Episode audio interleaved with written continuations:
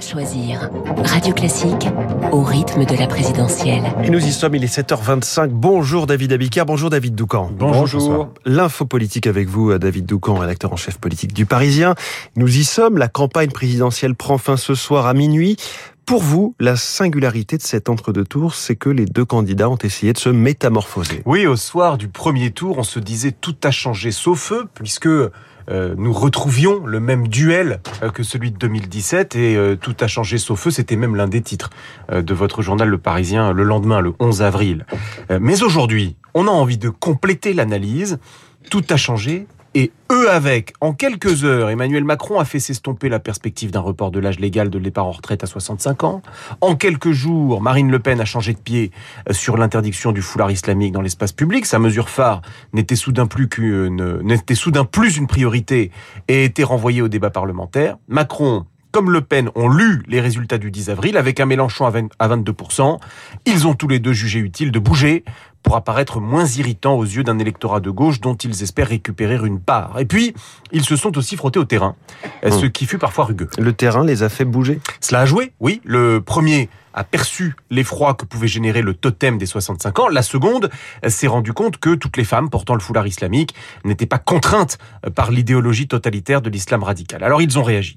Ils ont également essayé de gommer des traits d'image considérés comme défavorables. Le Pen a tout essayé pour apparaître crédible. Macron a voulu se montrer proche des gens, compétent, mais surtout pas arrogant. Alors votre bilan à deux jours du vote? Eh bien la guerre de mouvement semble avoir bien mieux réussi à Emmanuel Macron qu'à Marine Le Pen. Le baromètre quotidien Ipsos pour le Parisien a été réalisé hier un peu plus tardivement que d'habitude pour prendre en compte l'impact du débat euh, télévisé sur l'opinion et c'est très net.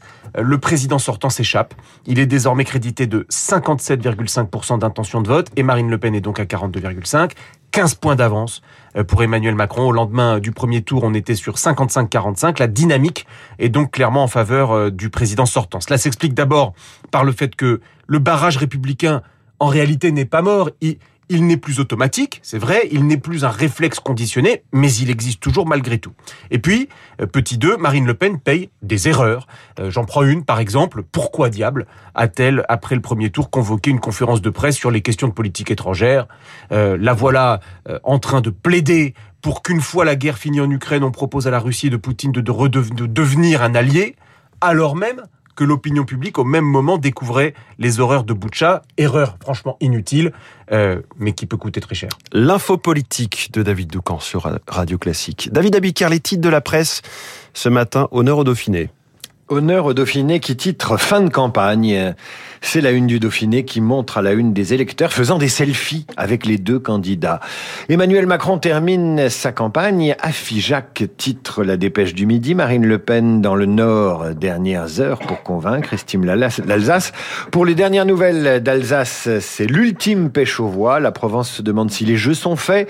Rien n'est joué, répond la Croix en une, même si les échos estiment que Macron a pris l'avantage. La tribune parle de l'impasse, Le Pen et les Nobel d'économie Jean Tirole et Estelle Duflot font la une de Libération, accablant le programme de la candidate du Rassemblement national. En une du Parisien aujourd'hui en France, la nouvelle alerte sur le climat. La mer Baltique a connu en 2021 son été le plus chaud avec des records de température.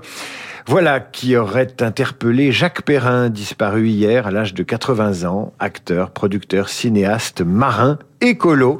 Il était l'enfant chéri du cinéma français. David Abiker, vous revenez tout à l'heure à 8h30. Bonjour Renaud Blanc. Bonjour François. La matinale de Radio Classique avec vous. Votre invité ce matin Le géopolitologue Frédéric Ansel, il publie chez Odile Jacob Les voies de la puissance. Pensée, la géopolitique au 21e siècle. Est-ce que la chute de Mariupol est un tournant dans cette guerre en Ukraine? Le Donbass et la Crimée sont-ils les seuls objectifs de Poutine? Les Occidentaux doivent-ils accélérer leur livraison d'armes? L'Ukraine, mais également le Proche-Orient avec une situation très tendue entre Israël et les territoires palestiniens Frédéric Ancel, mon invité à 8h15. L'international et la présidentielle dans cette matinale, juste après le journal Les spécialistes avec Bruno Jambard, le vice-président d'Opinionway. Il nous présentera notre dernier sondage sur les intentions de vote euh, pour le second tour, sondage réalisé juste après le débat. Macron-Le Pen, quel est aujourd'hui euh, l'écart entre les deux finalistes? Réponse euh, dans une dizaine de minutes. La politique toujours avec Esprit Libre et un duo de choc autour de Guillaume Durand. Guillaume avec Cécile Cornudet des Échos et Alexis Brézé du Figaro. Esprit Libre juste après après euh, la revue de presse de David Abiker. Dans une minute, le journal.